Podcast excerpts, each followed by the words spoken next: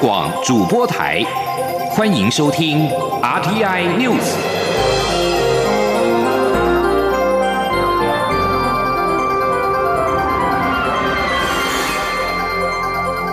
听众朋友您好，欢迎收听这节央广主播台提供给您的 RTI News，我是张顺祥。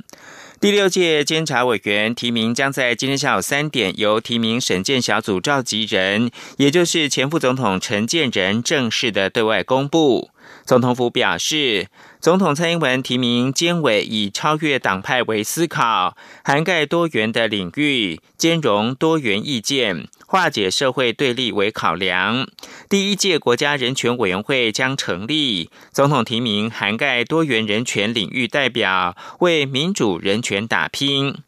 总统府发言人张敦涵十八号晚间表示，第六届监察委员提名将在今天下午三点，由提名审荐小组召集人，也就是前副总统陈建仁正式的对外公布。总统府将公布新一届的监察委员跟国家人权委员会的委员名单。前总统府秘书长陈菊将出任监察院长，兼第一届国家人权委员会的主任委员。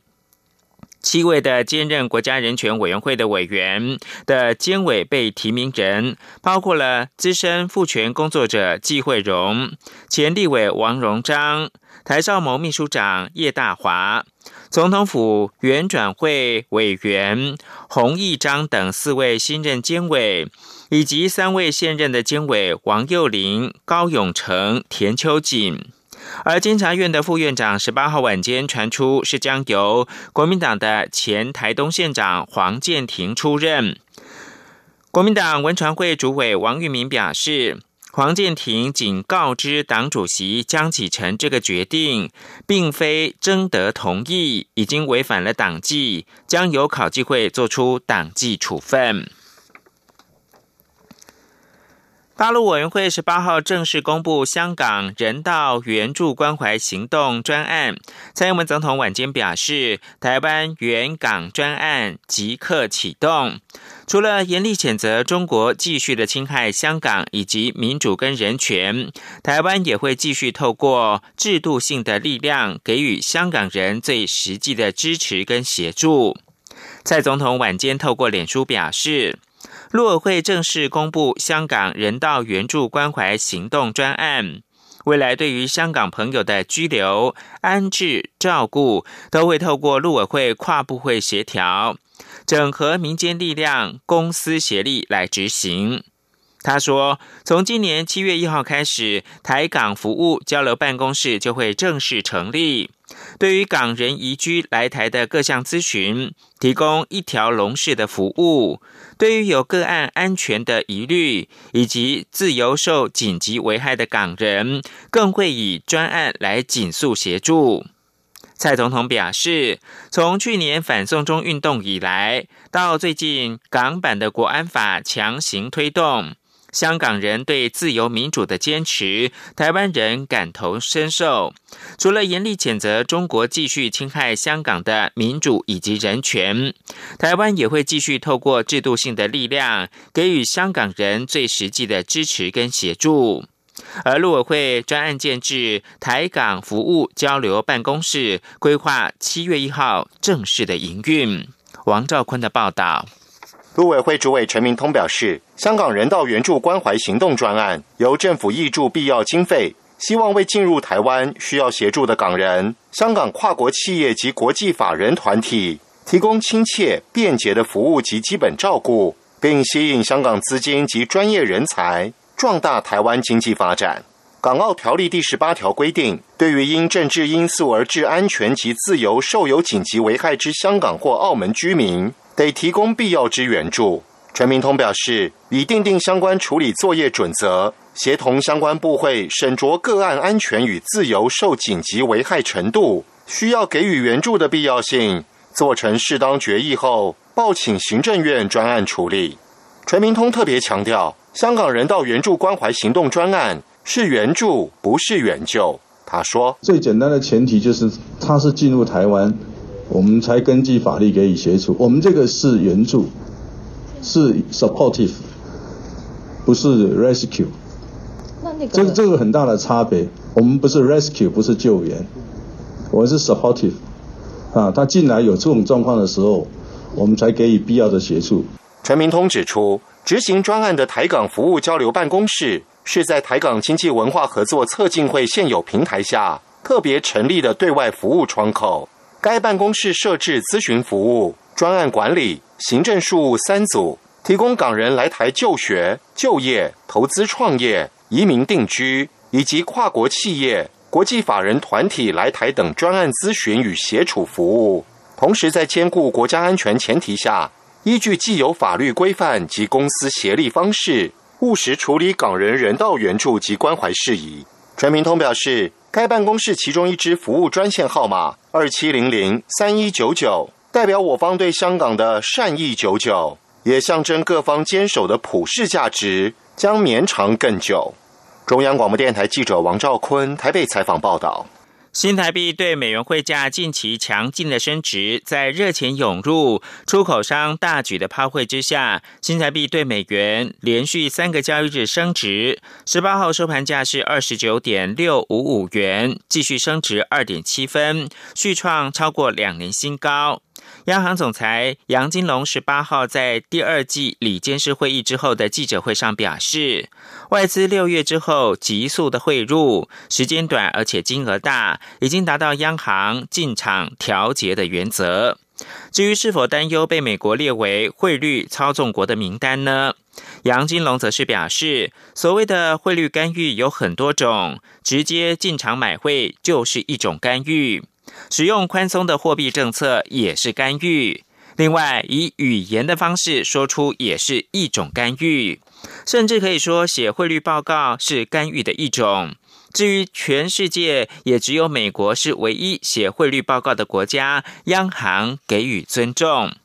而台湾中央银行第二季理监事会议决议要维持利率不变。杨金龙表示，以台湾目前的状况来看的话，疫情导致的经济衰退已经过了谷底，未来国内经济回温，渴望呈现 Nike 的勾形复苏。至于国外，则不一定。陈立信宏报道。由于近期主要经济体陆续解封并重启经济活动，台湾央行认为经济渴望逐渐步出衰退低谷，因此主要央行多维持政策利率不变。不过，疫情后续发展、美中关系变化、全球金融脆弱性提高以及地缘政治风险等不确定性，都仍是影响全球景气前景的变数。央行总裁杨金龙十八号在央行理监事会议会后记者会上也指出，台湾在疫情爆发后，因应疫情采取财政和货币政策双管齐下，已经有一定的成效。且尽管国内消费第一季和第二季衰退，但第三季之后就会逐渐恢复。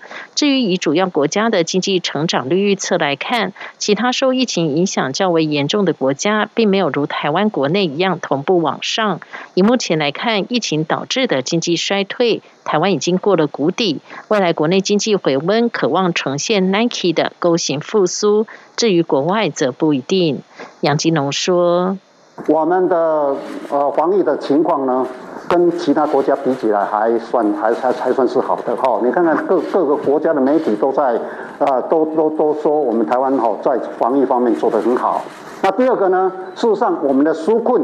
所以也就是说，我们的纾困呢，跟其他的国家比起呃比起来，你再看这，你也会发现到我们纾困的一个规模呢，也比较小哦，也比较小。那因为呢，我们是超前部署。杨金龙之前在第一季里监事会议会后记者会上曾提到，台湾国内仍有降息的空间。不过这次利率维持不变，是否为未来降息预留空间？杨金龙也表示，央行仍会持续密切关注疫情发展。主要经济体货币政策动向以及振兴经济方案执行的成效，如果不确定性发生，央行仍会以货币政策达到所要的目标。对于近来市场有美国 FED 可能实施负利率的预期，杨金龙也认为各国实施负利率成效不一，可能弊大于利。因此，瑞典已经于二零一九年底结束负利率政策。中央广播电台记者陈林信鸿报道。外贸协会十八号携手科技巨擘 Google、台经院等单位，共同的发表《台湾企业跨境关键报告二点零》。报告指出，近年东南亚国家在关键字搜寻量掀起 MIT 热潮，建议台湾的中小企业在 COVID-19 疫情渐缓之下，应该把握机会超前部署，透过数位转型、跨境电商进入到海外市场，抢食数位商机的市场大饼。而东南亚潜力无限，可作为台厂发展跨境电商的重点市场，进而放眼全球。请听央广记者谢嘉欣报道。武汉肺炎冲击全球经济，在各国封锁边境、封城措施中，也加速远距及电商商机大爆发，迫使企业加速数位化转型。根据外贸协会与 Google、台经院等单位合作发表的《台湾企业跨境关键报告二点零》，在三百一十七名拥有跨境业务决策权的主管中，已有过半受访的企业在过去一年跨境销售额获得成长。不过，中小企业出口占整体营收的比重。却只有百分之十一。报告提到，二零一九年 “Made in Taiwan” 相关词汇搜寻量在马来西亚、新加坡、越南等市场年成长率超过百分之十五，显见台湾品牌在当地的发展潜力。加上今年上半年疫情发展期间，电商相关关键字的关注度也高度成长。建议台湾中小企业要抓紧这股台湾热潮，超前部署，赶紧展开数位转型，利用跨境电商进入海外市场卡位。外贸协会董事长黄志芳说：“那特别是在这次疫情之后啊，电商的成长几乎就是在百业萧条之下呢，是一枝独秀。未来这个趋势呢，只会加速。国内的企业来讲呢，前往东南亚来进行跨境电商的部署，绝对是未来企业往国际上做进一步发展的时候，是一个非常重要的一个战场。”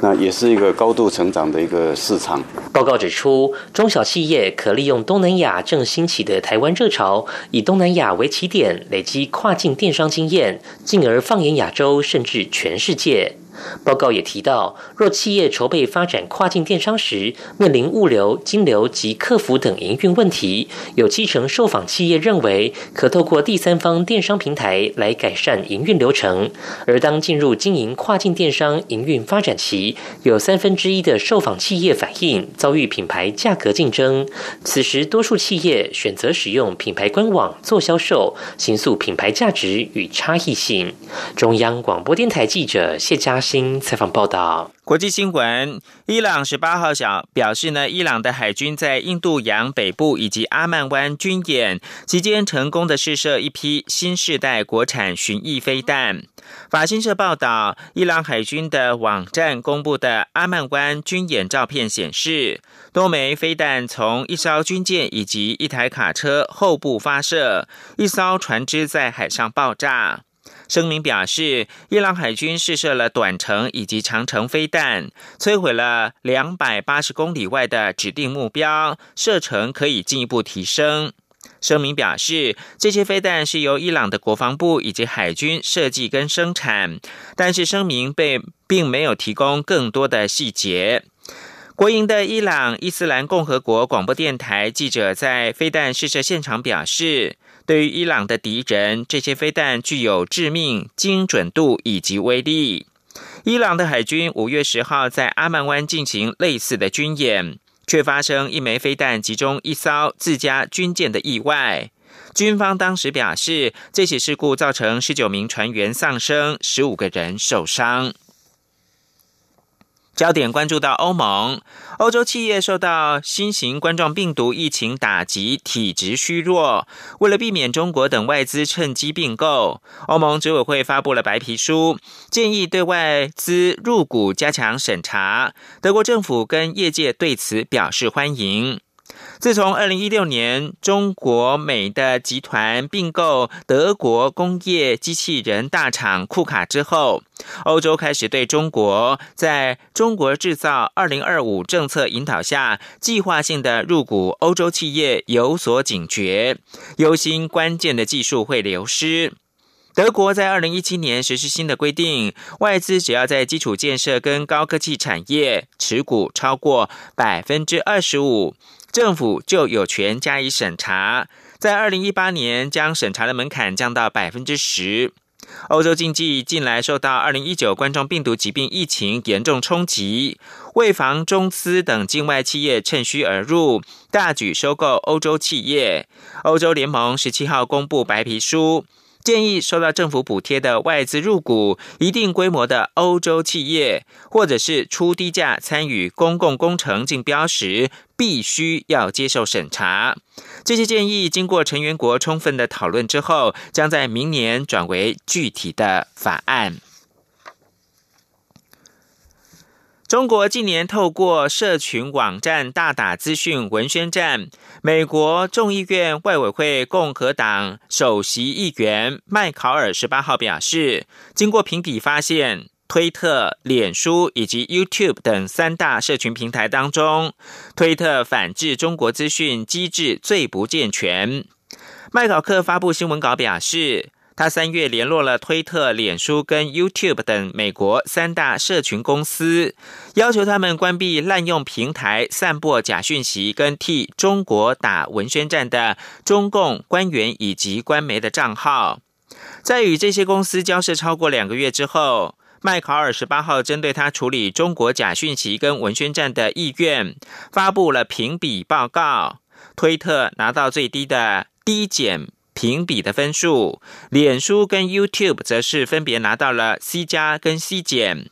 迈考尔表示，评比着重是四大重点，包括了政治文宣跟官媒是否被标记，中共的官员与官媒是否得以验证账号，平台是否有事实查核政策，以及中共政治文宣与假讯息是否会被全面的移除。这里是中央广播电台。我是黄宣荣医师，指挥中心鼓励民众例行防疫新生活运动。民众外出购物时，请务必配合业者的防疫措施，例如量测体温、清洁双手等。请与他人维持一点五公尺的社交距离，或全程佩戴口罩，避免用手重复触摸商品。结账排队时，与其他消费者维持适当的距离。购物结束后，最好可以用肥皂洗手。有政府，请安心。资讯由机关署提供。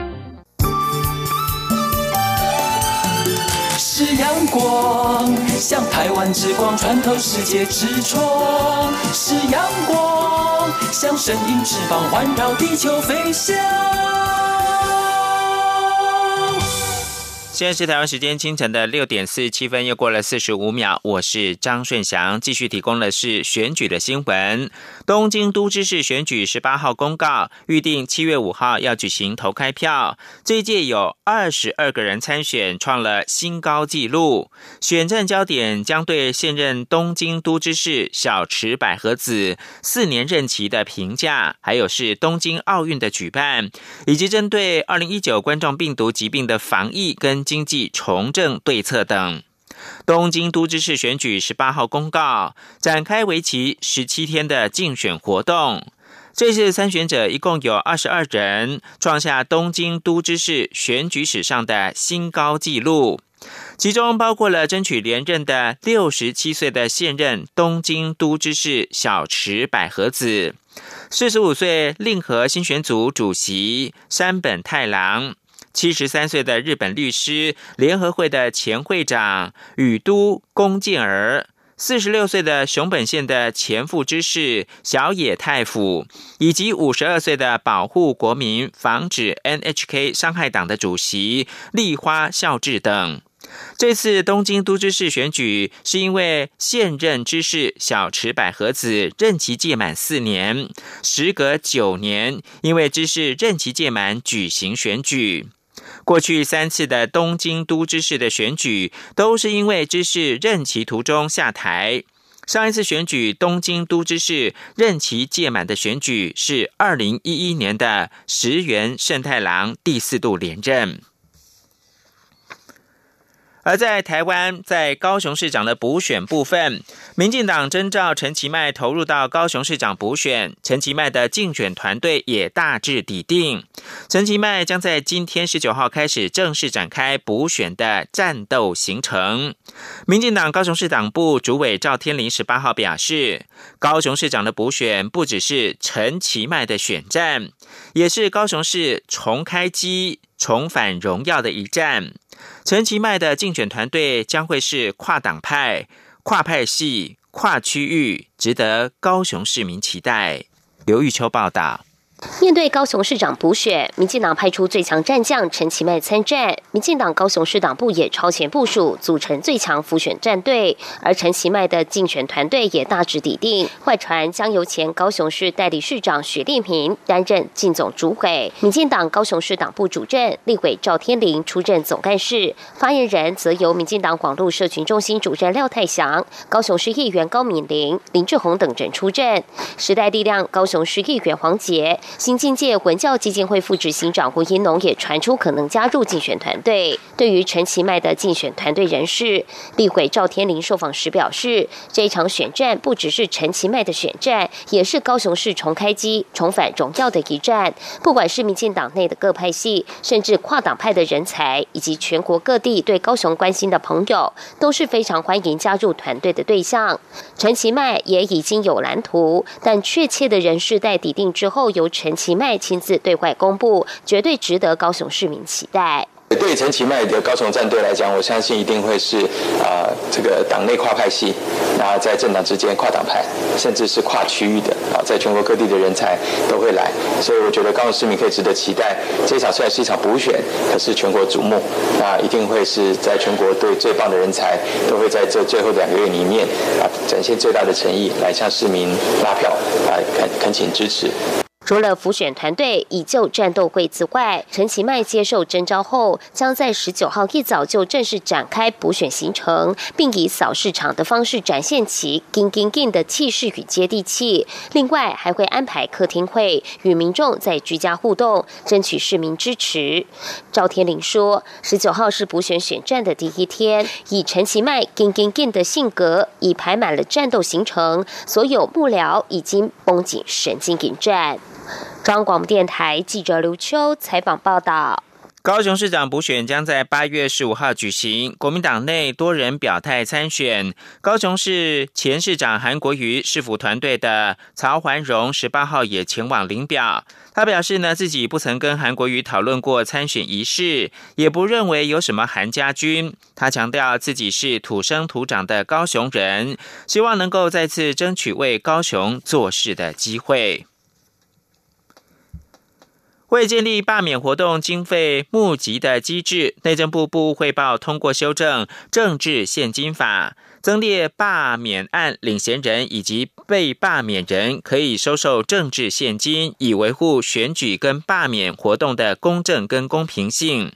内政部表示，修正草案报行政院审查之后，将紧速的送立法院审议。央广记者刘品希的报道。根据现行政治现金法规定，只有政党拟参选人等选举活动可以收受政治现金，罢免活动则没有规范，可能导致民众发动罢免，却难以与拥有庞大资源的民代首长抗衡。而且，罢免活动的核心是罢免案领衔人及被罢免人，因此，内政部部务汇报十八号通过修正政治现金法，增订罢免人与被罢免人也可以收受政治现金。为了避免有心人士滥用规定，修法也明定，罢免人必须在通过第一阶段提案联署、领取第二阶段联署人名册时，才可以收受政治现金。内政部民政司副司长郑英宏说。那为了避免有心人，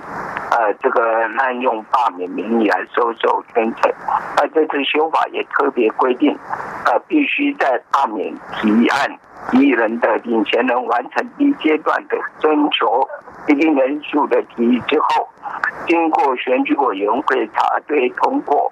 再领取第二阶段联署名册之后，才可以接受政治现金。内政部指出，罢免案如果经选委会不予受理，宣告不成立或公告停止办理者，则应停止收受政治现金，并在事实发生后三个月内申报会计报告书，将剩余的政治现金办理缴库。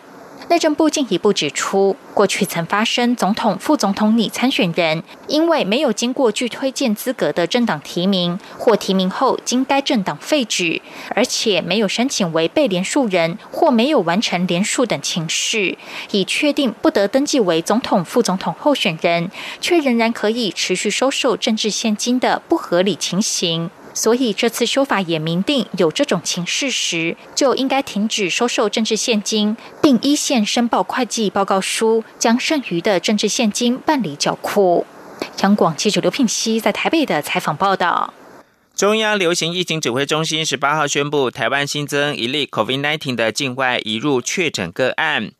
而这一名新增个案，其实跟先前孟加拉返国的确诊夫妇档一样，都是从孟加拉返国，并且搭乘同一班机。指挥中心表示，国内目前一共有四百四十六例确诊，分别是三百五十五例的境外移入、五十五例的本土病例，以及三十六例的敦睦舰队。确诊个案当中有七个人死亡，四百三十四人解除隔离，其他的是持续在住院治疗当中。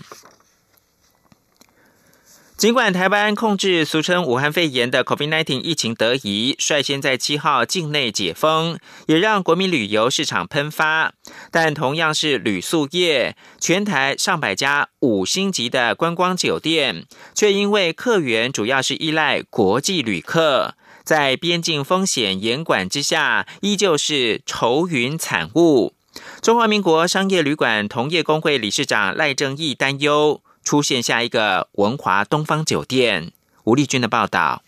台湾民宿业者挺过武汉肺炎疫情寒冬，在六月七号境内解封后，住房率急速攀升，同时渴望在端午节连续假期爆单后，搭上紧接而来的安心旅游国旅扩大补助云霄飞车，一补上半年的穷困潦倒。不过，金华酒店董事长潘思亮十八号却在股东会后对媒体表示，国旅市场回温。但都会型观光饭店住房率依旧只有两成，较去年同期的七八成不可同日而语。而主因就是受到边境风险严管政策影响，国际旅客进不来，以致出现断崖式的衰退。呼吁政府规划的纾困三点零，应将与航空业联动的都会型饭店纳入。对此，商业旅馆工会理事长赖正。受访表示，